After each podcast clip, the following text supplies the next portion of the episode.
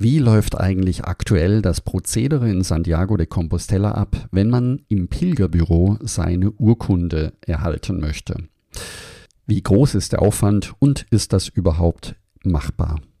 Was ist eigentlich, wenn ich den Jakobsweg mit Hund laufen möchte und gleichzeitig die großen Kathedralen besichtigen möchte? Dies alles erfährst du in dieser Folge. Viel Spaß dabei! Herzlich willkommen zum Jakobsweg Schritt für Schritt zu mehr Gelassenheit. Mein Name ist Peter Kirchmann und ich helfe Pilgern und denen, die es werden wollen, dabei, ihren Jakobsweg vorzubereiten und ihren eigenen Lebensweg zu gehen. Und jetzt viel Spaß bei dieser Folge.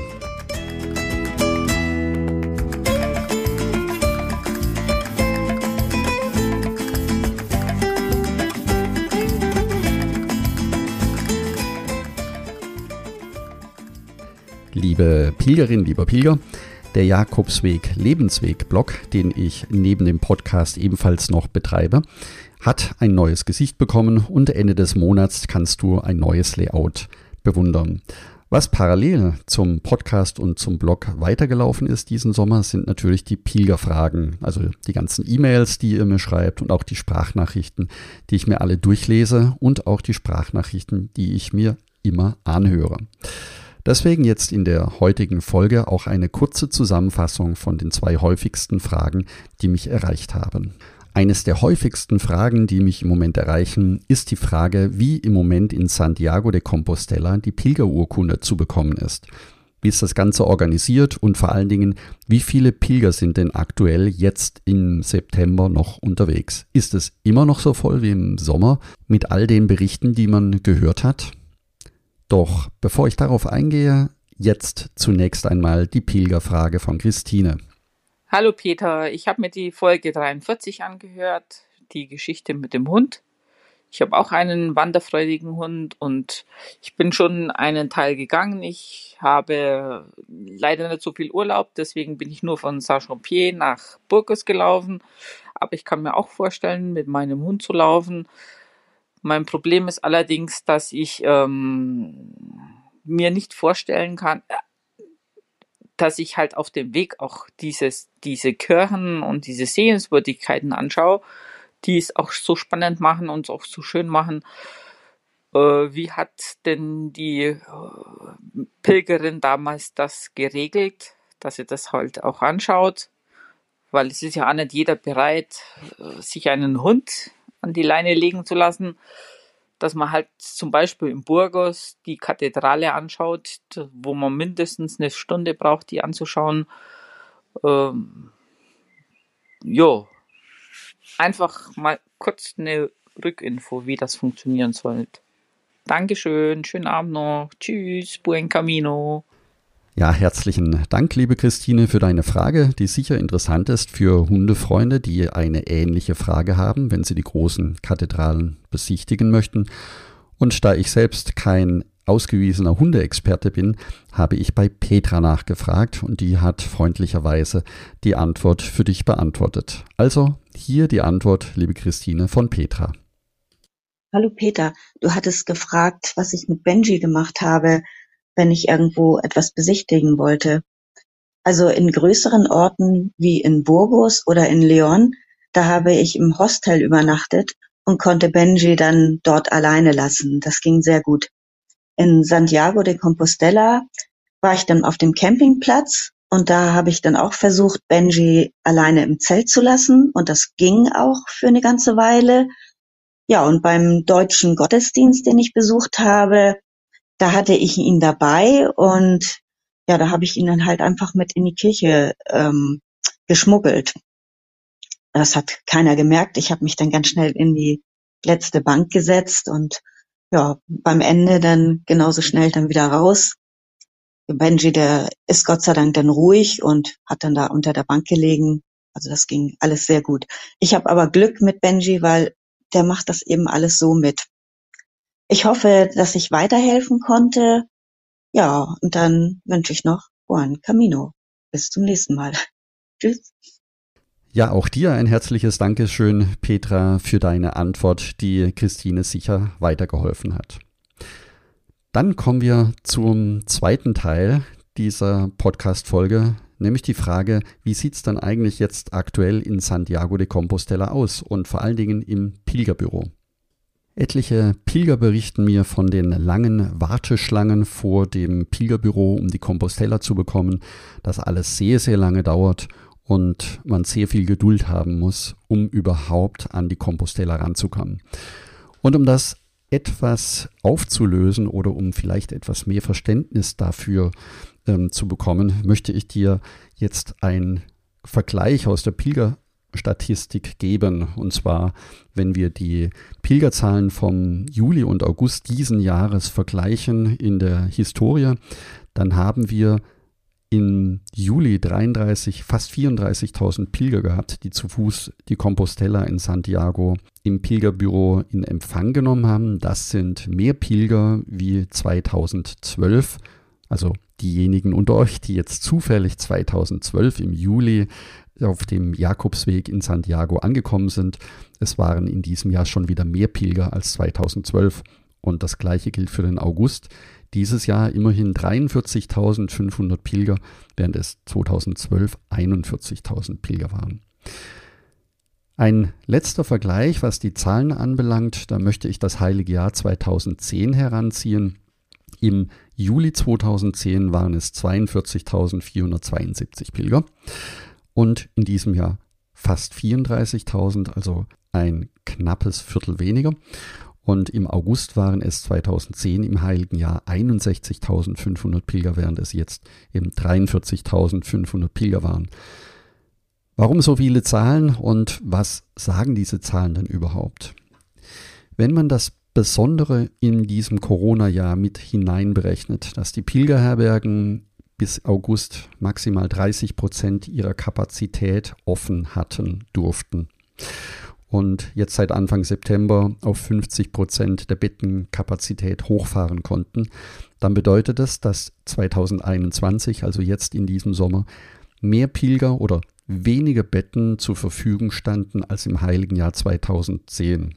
So, die Mathematiker und Statistiker unter euch werden verstehen, was ich jetzt versucht habe zu erklären für alle anderen. Ja, es ist im Moment sehr viel los, beziehungsweise die Betten, die Anzahl der Betten in den Herbergen ist natürlich voll belegt.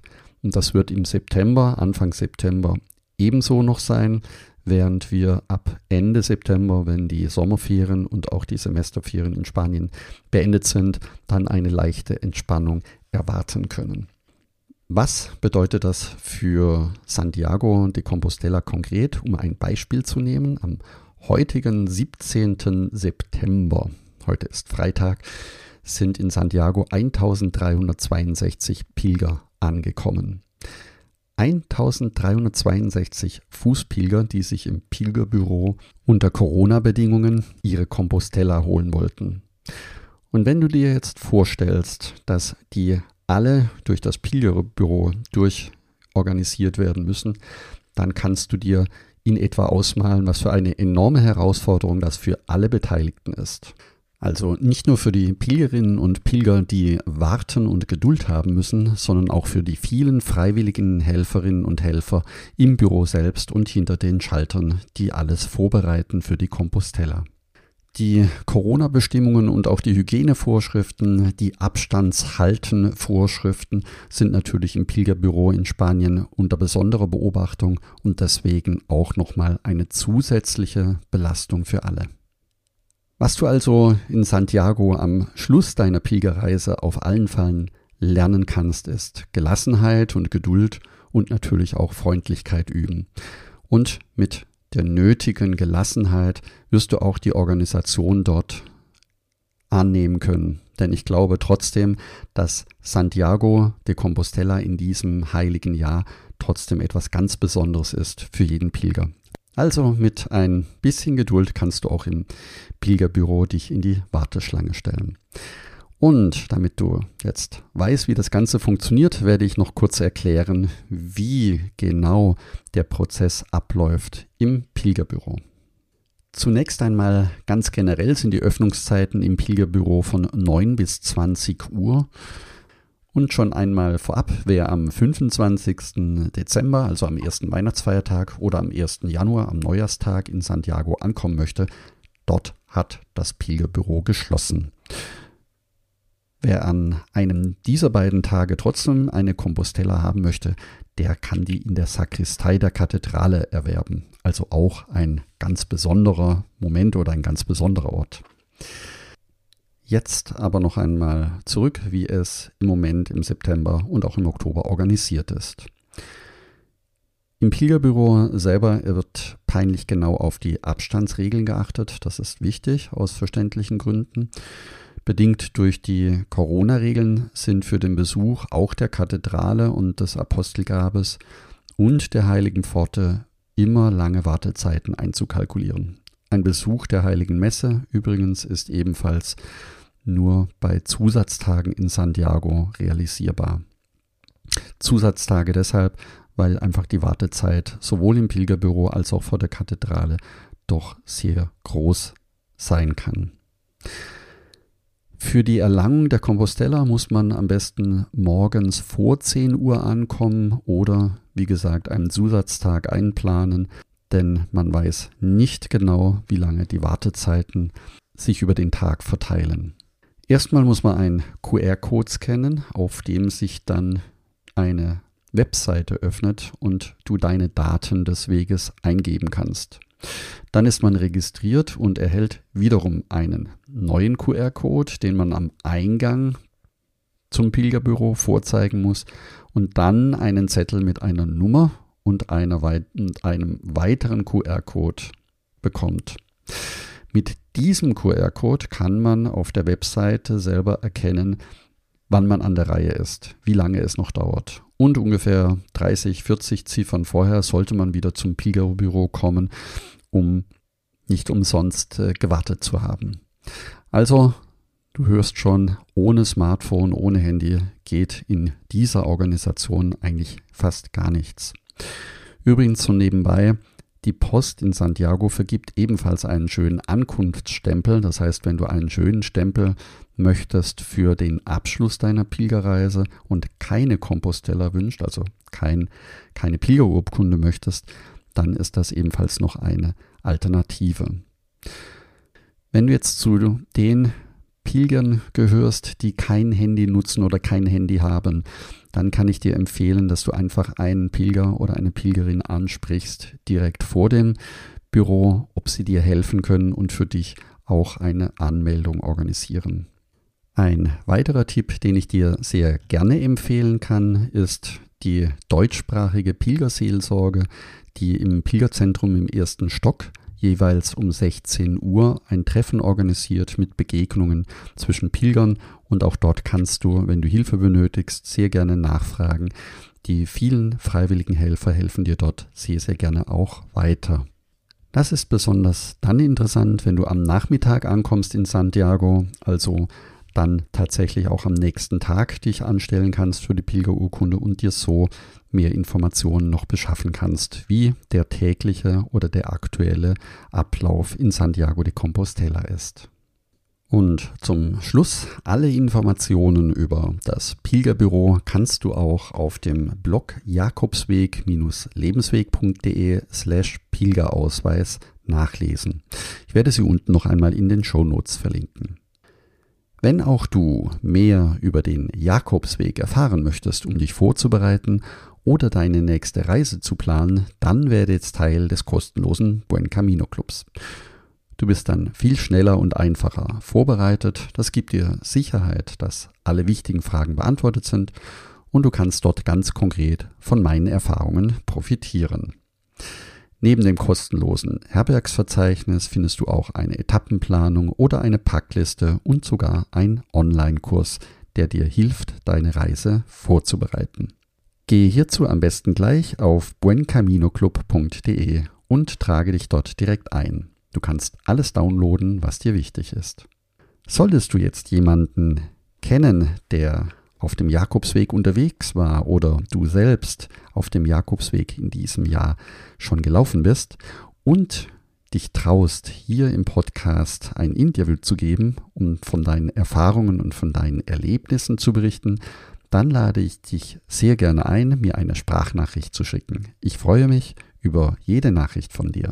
Und das gleiche gilt auch für die vielen stillen Helferinnen und Helfer entlang des Jakobsweges, die anderen Pilgern ermöglichen, ihren Weg zu gehen. Solltest du jemanden kennen, dann spreche ihn sehr gerne an und ich freue mich, wenn wir in Kontakt treten können und sie oder er ein Interview im Podcast für alle anderen Pilger hier durchführen können. Gehe hierzu am besten auf jakobsweg-lebensweg.de slash podcast. Dort auf den grünen Button drücken und mir eine Sprachnachricht senden.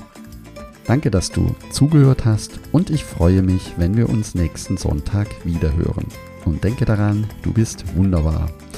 Ich wünsche dir eine lebensfrohe und schöne Woche. Buen Camino, dein Peter Kirchmann von Jakobsweg-lebensweg.de.